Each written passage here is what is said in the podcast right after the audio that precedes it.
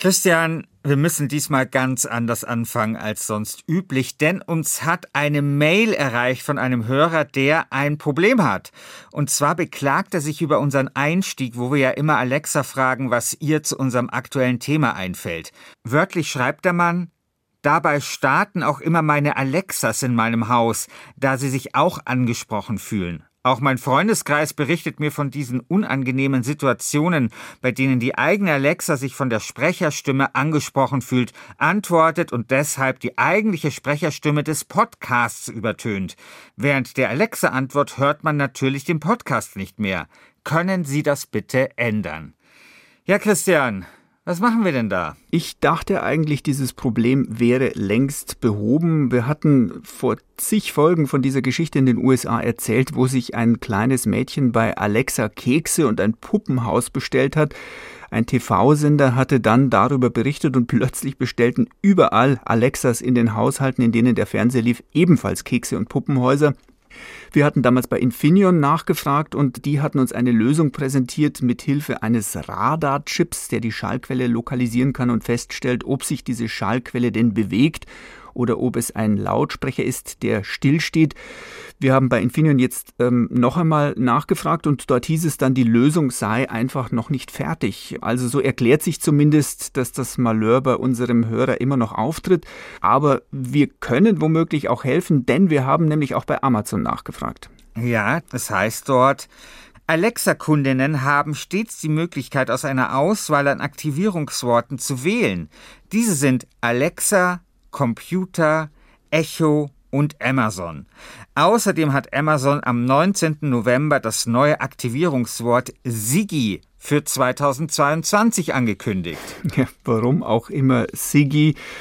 Wir würden jedenfalls gerne bei Alexa bleiben, weil sich das einfach jetzt bei uns in Umbruch etabliert hat. Aber es gibt halt eine Lösung für unsere Hörerinnen und Hörer mit Alexa zu Hause. Deshalb können wir jetzt endlich loslegen. Alexa, was fällt dir zu RC3 ein? Folgendes habe ich im Web gefunden und übersetzt. Laut freebsd.org, ich denke, dass RC3 der endgültige Release-Kandidat ist. Alexa, kennst du den Chaos Computer Club? Laut Wikipedia, der Chaos Computer Club ist ein deutscher Verein, im sich Hacker zusammengeschlossen haben. Der Verein hat sich zu einer maßgebenden Nichtregierungsorganisation in allen Fragen der Computersicherheit entwickelt. Also immerhin liefert Alexa beim Chaos Computer Club, aber bei RC3, da war sie dann doch ziemlich aufgeschmissen. Christian, weißt du mehr darüber?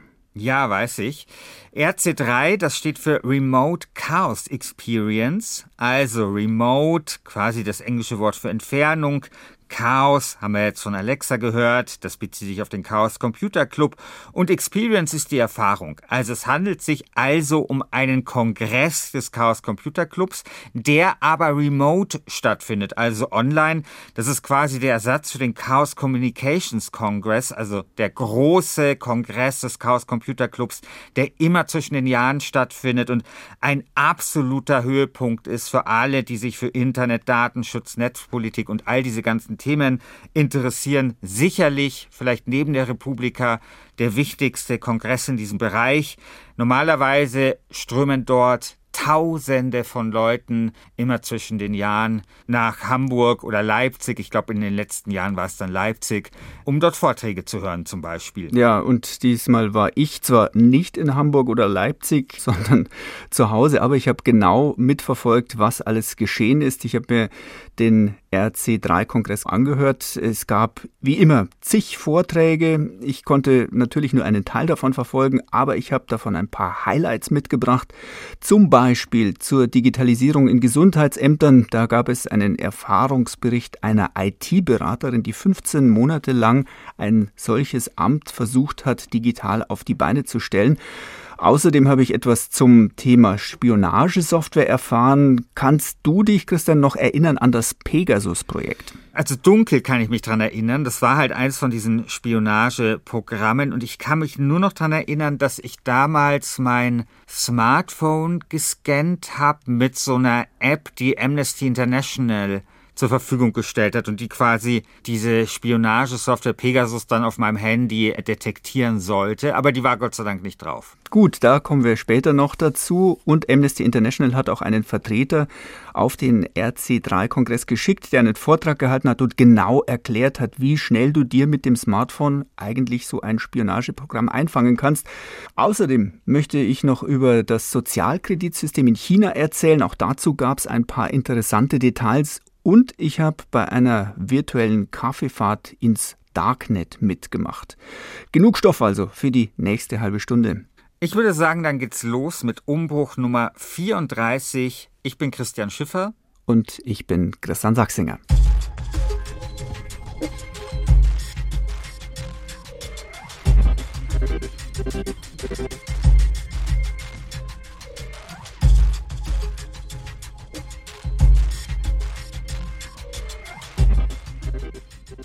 Die Digitalisierung kommt in deutschen Behörden nicht richtig voran, hört man immer wieder. Die Gesundheitsämter immerhin mussten in der Pandemie einen Digital-Crashkurs absolvieren. Wir haben darüber auch schon in unserer Umbruchfolge Nummer 30 im September berichtet. Auf dem RC3-Kongress trat nun die IT-Entwicklerin Bianca Kastel auf, die ein Gesundheitsamt in Baden-Württemberg lange Zeit gecoacht hat. Die Situation war damals in vielen Gesundheitsämtern zu Anfang der Pandemie ziemlich haarsträubend. Man versuchte sich mit Faxgeräten und Excel-Listen einen Überblick über Kontaktpersonen und Corona-Lage zu verschaffen. Und es hakte halt einfach an allen Ecken und Enden.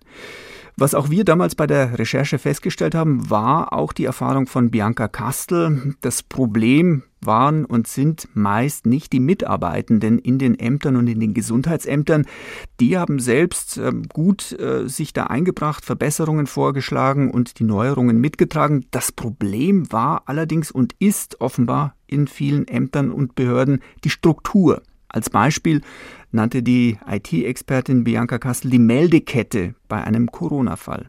Wenn ein Patient von einem Labor einen Erregernachweis bekommt, geht dieser Erregernachweis an das Gesundheitsamt. Das Gesundheitsamt schickt dann diese Daten über eine Art E-Mail an das Landesgesundheitsamt. Und das wiederum fasst diese Dinge zusammen und schickt diese Dinge dann ans Robert-Koch-Institut. Am Ende kommen dann beim RKI immer so diese Tageszahlen von Corona-Fällen. Ja, diese Tageszahlen sind aber dann oft beim RKI schon etwas abgehangen, um nicht zu sagen veraltet.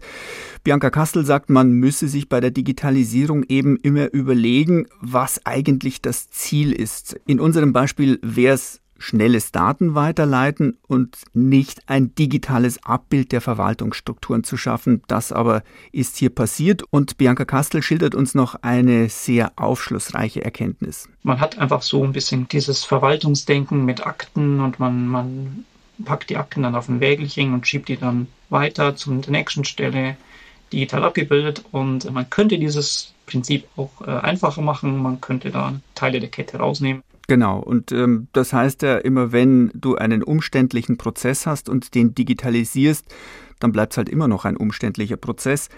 Aber es geht auch anders. Ähm, in der Corona-App zum Beispiel hat man schon viel mehr so gedacht, wie sich das Bianca Kastel vorstellt. Und hier gibt es eben wenige Umwege, sondern infizierte Personen können andere direkt warnen, ohne noch einmal vielleicht eine Schleife zu drehen über einen Arzt oder ein Amt, das dazwischen geschaltet wird. An der Luca-App dagegen, die ja gedacht war, um in Gaststätten das Ausfüllen von Zetteln überflüssig zu machen, an der Luca-App wurde kein gutes Haar gelassen, zu umständlich und vor allem zu viele Sicherheitslücken, keine Hilfe für die Gesundheitsämter hieß es. Und für die IT-Frau Kastel jedenfalls ist die Luca-App bereits tot. Da wird durchaus noch hin und her diskutiert, Christian. Manche Politiker wollen da noch dran festhalten. Wie siehst du denn das? Gibt es noch eine Chance für die Luca-App? Nein, das glaube ich nicht. Und ich würde sogar noch einen Schritt weiter gehen. Es hätte nie eine Chance für die Luca-App geben dürfen.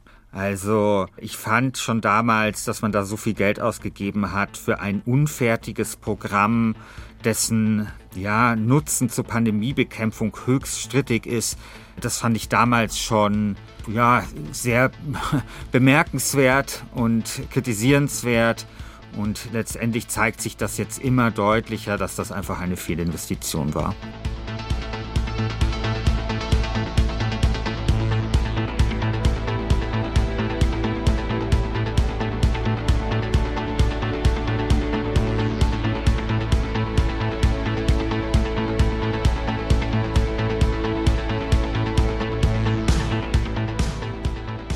Sommer sorgten Zeitungsberichte mit dem Titel Das Pegasus-Projekt für viel Aufregung. Das israelische Unternehmen NSO verkauft die Software Pegasus, mit der sich Smartphones ausspähen lassen Autoritäre Regierungen und Diktaturen weltweit spionieren damit ihre Kritiker aus, Journalisten, Menschenrechtsaktivistinnen und Oppositionelle.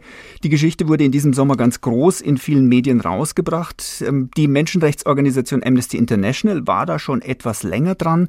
2018 nämlich hatte Amnesty die ersten Hinweise auf ein Programm bekommen, das sich auf Handys einschleichen konnte, um sie zu hacken. Man ging diesem Hinweis nach und fand heraus, dass von rund 600 Internetadressen rund um die Welt infizierte SMS-Nachrichten verschickt worden waren und ja, alle 600 Stellen im Netz führten zu einem Unternehmen, eben zu NSO in Israel.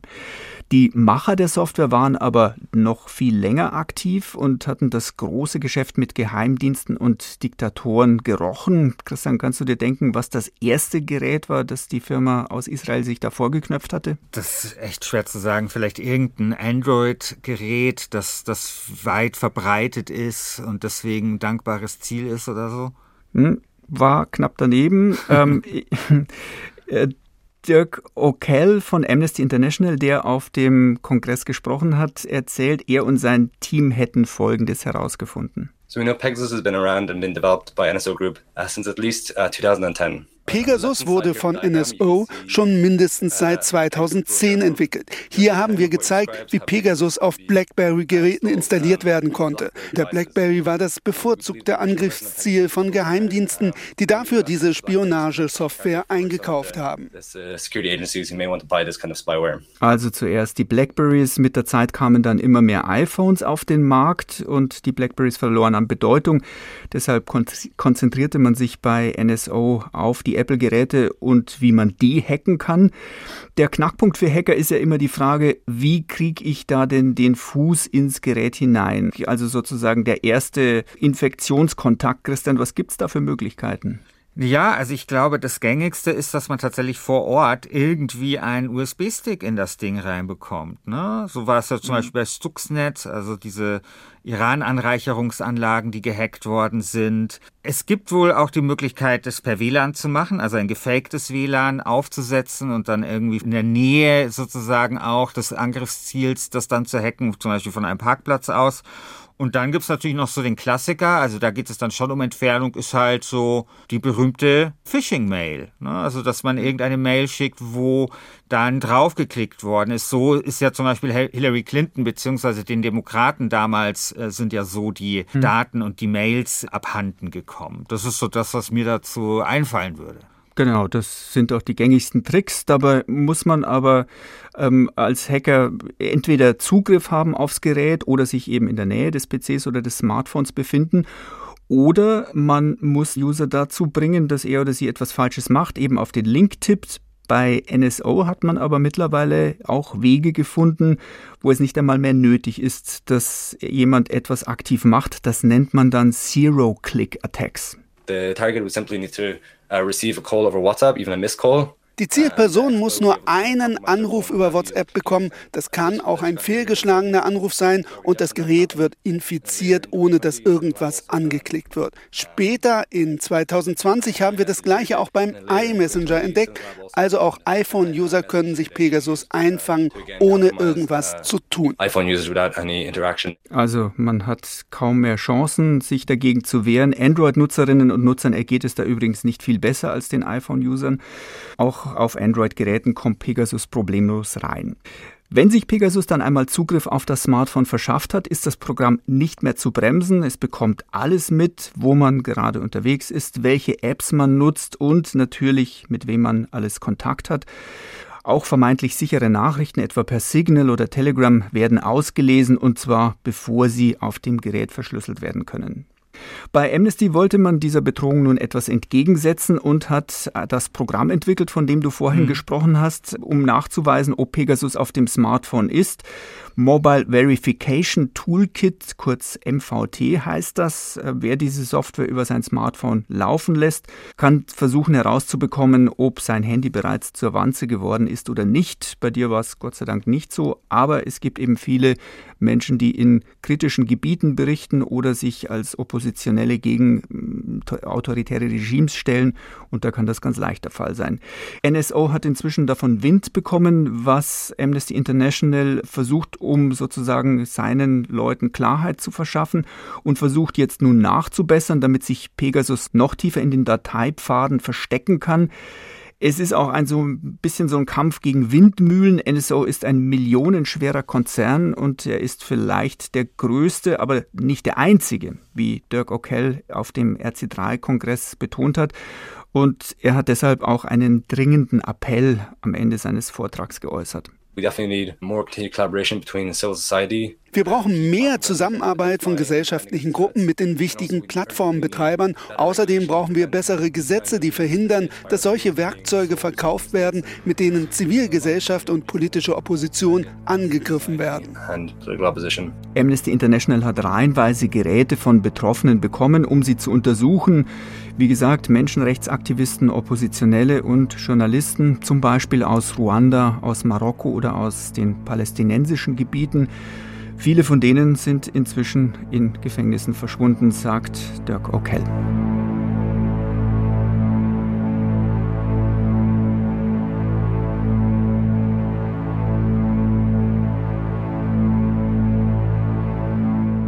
Jede Privatperson, aber auch jedes in China engagierte Unternehmen muss sich mit dem dortigen Social Credit System auseinandersetzen. Das war auch ein Thema auf dem RC3, Christian. Da wurde über den aktuellen Stand dieses Systems in China berichtet und auch über Parallelen in Europa diskutiert. Ja, den Vortrag hat Kolja Quakernak gehalten. Er ist Sinologe und hat selbst in Shanghai gelebt und über das chinesische Social Credit oder Sozialkreditsystem gerade ein kleines Büchlein verfasst. Er hat uns erklärt, dass es bislang eigentlich aber noch gar nicht das Sozialkreditsystem gibt in China, sondern dass es bis vor mhm. kurzem in Dutzenden Städten viele noch sehr unterschiedliche solche Systeme waren, die ausprobiert wurden. Die dabei gesammelten Erkenntnisse werden derzeit ausgewertet. Man versucht, das, was am besten funktioniert hat, herauszufinden, um dann alles zusammenzupacken und die perfekte Überwachungs- und Umerziehungsmaschine zu schaffen. Grundsätzlich sieht das Konzept vor, alle Daten von einer Person sammeln und auswerten, die der Staat da bekommt, und zwar offline genauso wie online. Das Kaufverhalten auf äh, zum Beispiel Taobao, also dem chinesischen Äquivalent von eBay, Chatverläufe werden mitgelesen, GPS-Daten vom Smartphone werden ausgelesen, Mitgliedschaften, Apps, die genutzt werden, alles, was eben zur Verfügung steht. Kolja Quakenak hat auch erzählt, dass die Ämter alle erhobenen Daten melden müssen über Personen. Dazu kommt Videoüberwachung im öffentlichen Raum, Spracherkennung und, was ich auch interessant fand, Personen, die auf der Straße sich bewegen können, dort anhand ihres Gangs erkannt werden. Krass. Alle diese Aktivitäten werden registriert und von einem Algorithmus mit Punkten bewertet. Wer sich etwa um seine kranken Eltern kümmert oder in einem Ehrenamt engagiert ist, der bekommt Pluspunkte. Wer falsch handelt, womöglich sogar Gesetze überschreitet, der bekommt Abzüge. Und je nach Score gibt es dann am Ende Privilegien oder Sanktionen und die Daumenstauben werden da Stück für Stück angezogen. Das geht dann los mit, man bekommt keine erste Klasse-Tickets mehr für den Zug und wird schlimmer, dass man irgendwann die Reisefreiheit ganz eingeschränkt bekommt. Man bekommt keine Auslandsvisa mehr ausgestellt. Das geht sogar so weit, dass die eigenen Kinder irgendwann keine guten Schulen mehr besuchen können. Also nicht angenehm die Vorstellung. Ähm, zudem funktioniert das Sozialkreditsystem wie ein öffentlicher Pranger. Jeder kann den Punktestand der Nachbarin, des Sohnes oder jedes x-beliebigen Menschen einsehen. Unproblematisch ist zudem, dass niemand wirklich weiß, wie der Punktestand zustande kommt. Der Algorithmus, wie auf dem RC3-Kongress beschrieben wurde, ist eine unkalkulierbare Macht. Wobei mich das jetzt schon auch ein bisschen an das Kreditsystem hierzulande erinnert. Mhm. Also es versuchen ja auch hier irgendwelche Unternehmen mit, ja, ich würde schon sagen, recht undurchschaubaren Methoden uns auf den Zahn zu fühlen und herauszufinden, ob wir zahlungsfähig sind. Und da ist es dann auch völlig unklar, warum die Kreditwürdigkeit mal so ausfällt und mal so. Also wurde darüber auch gesprochen? Ja, auf dem Podium saß bei diesem Vortrag auch Thilo Weichert. Er war über zehn Jahre lang Datenschutzbeauftragter von Schleswig-Holstein und ist noch immer als Datenschützer aktiv. Und er kennt da in Europa auch Vorstöße in Richtung Überwachung, ähm, nicht von staatlicher Seite, sondern, wie du gerade gesagt hast, von Unternehmen. Wir haben zum Beispiel ein Bonitätsverfahren von einer polnischen Firma, das eben nicht nur Daten aus den Finanzgebaren von einem Menschen analysiert, sondern äh, zum Beispiel auch die Internetaktivitäten auswertet und daraus Rückschlüsse zieht auf die Bonität. Oder dann auch die Schufa, die schließt aus der Wohngegend zurück auf die Bonität. Das heißt, wenn ich also Nachbarn habe, die ihre Kredite nicht äh, zurückbezahlen, dann wird unterstellt, dass ich auch meine Kredite nicht zurückbezahle. Also Thilo Weichert registriert bei uns in Europa sehr wohl Begehrlichkeiten von Unternehmen, die immer mehr über uns Kunden wissen wollen, bevor sie uns Geld leihen oder uns womöglich versichern. Nur der entscheidende Unterschied ist eben, dass bei uns in der Zivilgesellschaft die Widerstände sehr groß sind und Gesetze inzwischen den Datenschutz in Europa recht klar regeln und dadurch werden solche Vorstöße aus der Wirtschaft halt eingebremst. Heikel ist auch deutsche Unternehmen und ihre Mitarbeiter, die in China tätig sind, werden jetzt vom dortigen Sozialkreditsystem ebenfalls immer mehr erfasst. Und Kolja Quaganak berichtet, dass man da beim Datenschutz und damit auch bei Persönlichkeitsrechten auf Unternehmensseite Kompromisse eingeht, die mit deutschen oder europäischen Gesetzen nicht so richtig vereinbar wären.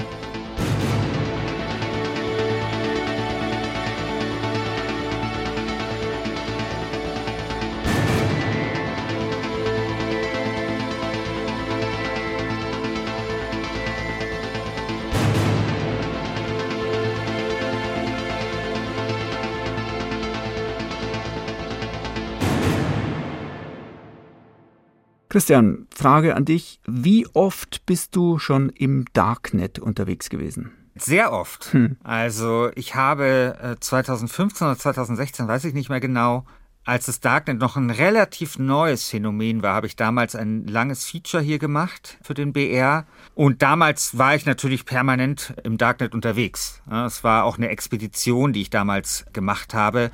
Wenn es äh, das Feature noch irgendwo gibt, können wir das auch gerne in die Show Notes packen.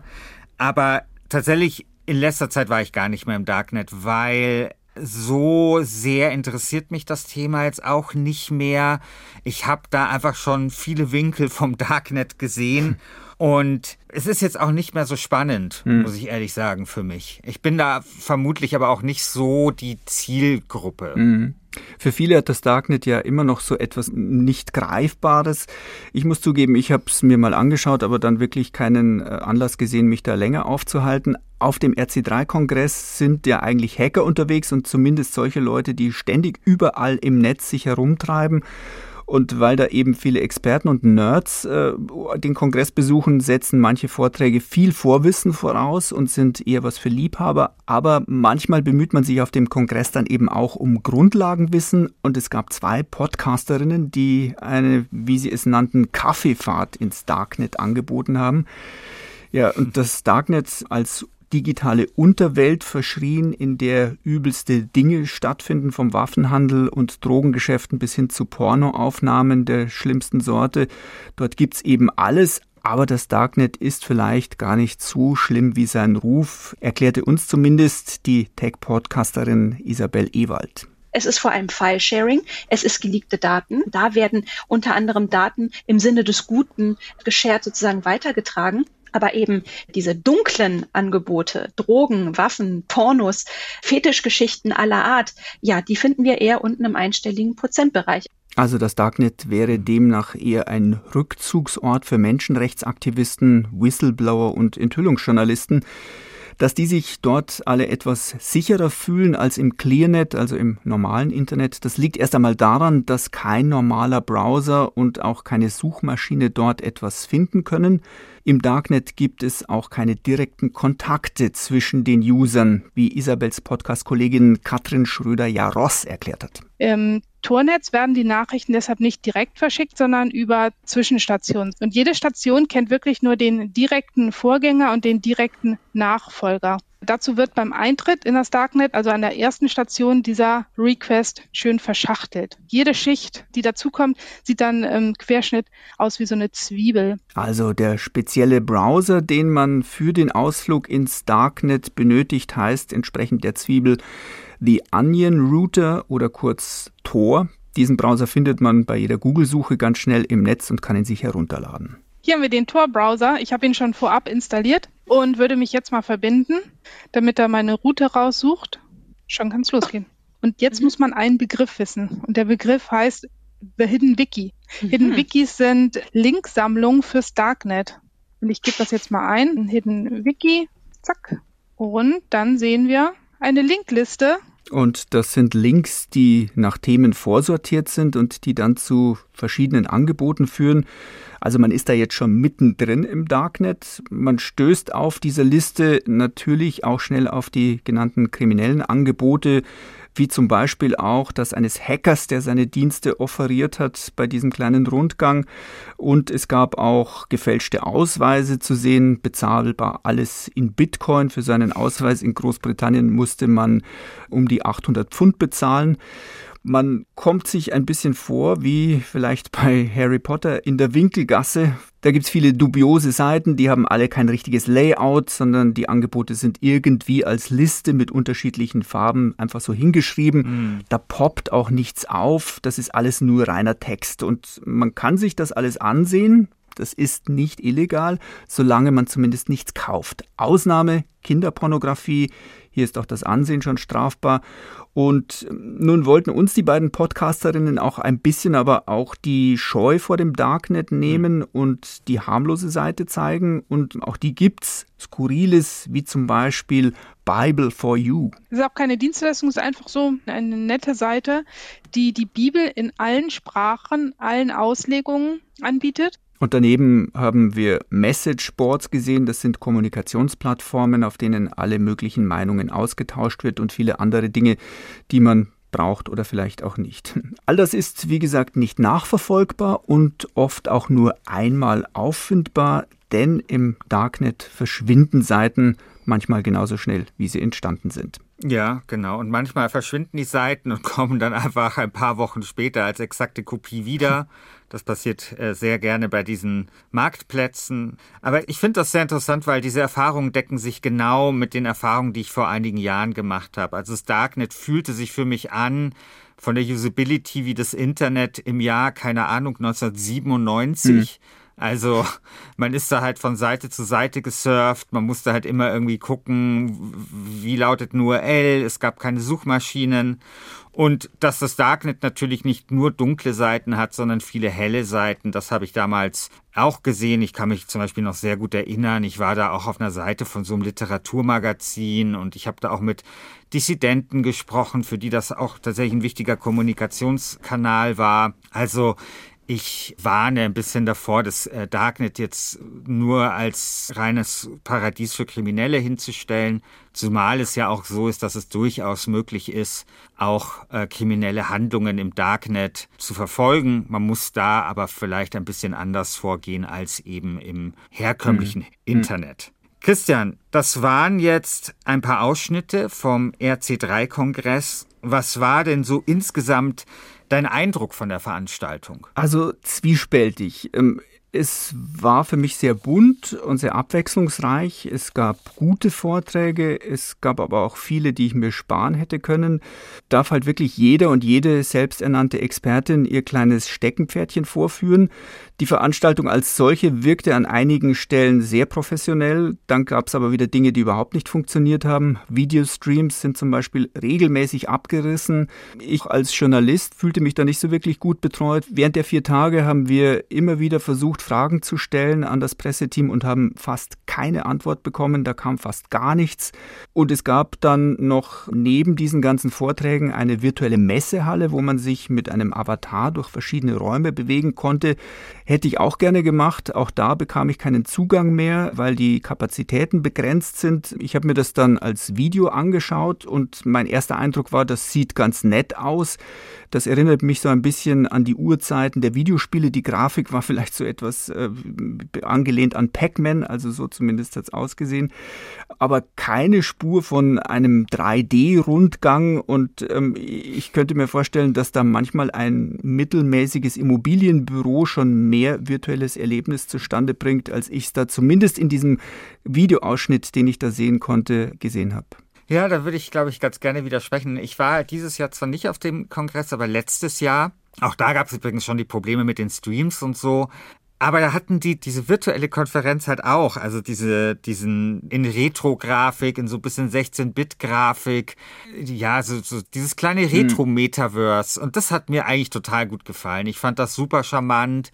Ich meine, das ist total klar, dass es halt schwierig ist. So ein Kongress besteht halt nicht nur aus Vorträgen, sondern besteht ja vor allem so aus diesem, keine Ahnung, gemeinsam Bier trinken im Innenhof oder dass man Leuten über den Weg läuft, die man kennt. Das macht ja total viel aus bei solchen Events. Und ich glaube, es ist total schwierig, das zu übertragen ins Internet. Und ich fand die Lösung, die sie da gefunden haben, nämlich zu sagen, hey, wir machen das wie so ein kleines altes Computerspiel, so ein bisschen retro, fand ich irgendwie total mhm, charmant. Auf jeden Fall, ja. Und die sollen da gar nicht mit 3D ankommen ich finde das, ich finde das schön. Ich finde, dass das ganz gut passt einfach zu dem Kongress. Und ich habe mich da letztes Jahr da so ein bisschen rumgetrieben und ich fand das auch ganz schön, weil zumindest so ein kleiner Hauch von Interaktion dann tatsächlich möglich war. Mhm. Und man darf natürlich auch nicht vergessen, alle Dinge, die nicht geklappt haben, sind auch dem geschuldet, dass da eben Leute arbeiten, die ja. kein Geld dafür bekommen und das genau. auch in ihrer Freizeit machen. Und von daher ist natürlich schon erstaunlich, was da alles auf die Beine gestellt worden ist.